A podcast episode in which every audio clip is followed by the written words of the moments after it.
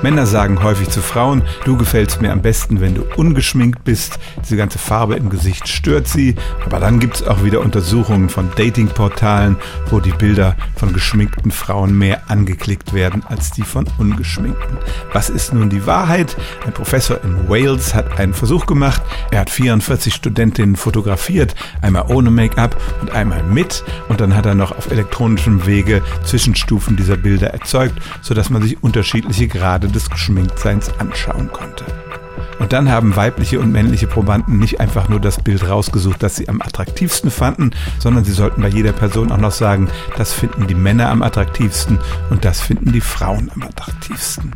Alle dachten, dass andere die geschminkten Bilder schöner fänden, sie selbst aber bevorzugten die Fotos, auf denen die Frauen etwa 40 Prozent des Make-ups trugen.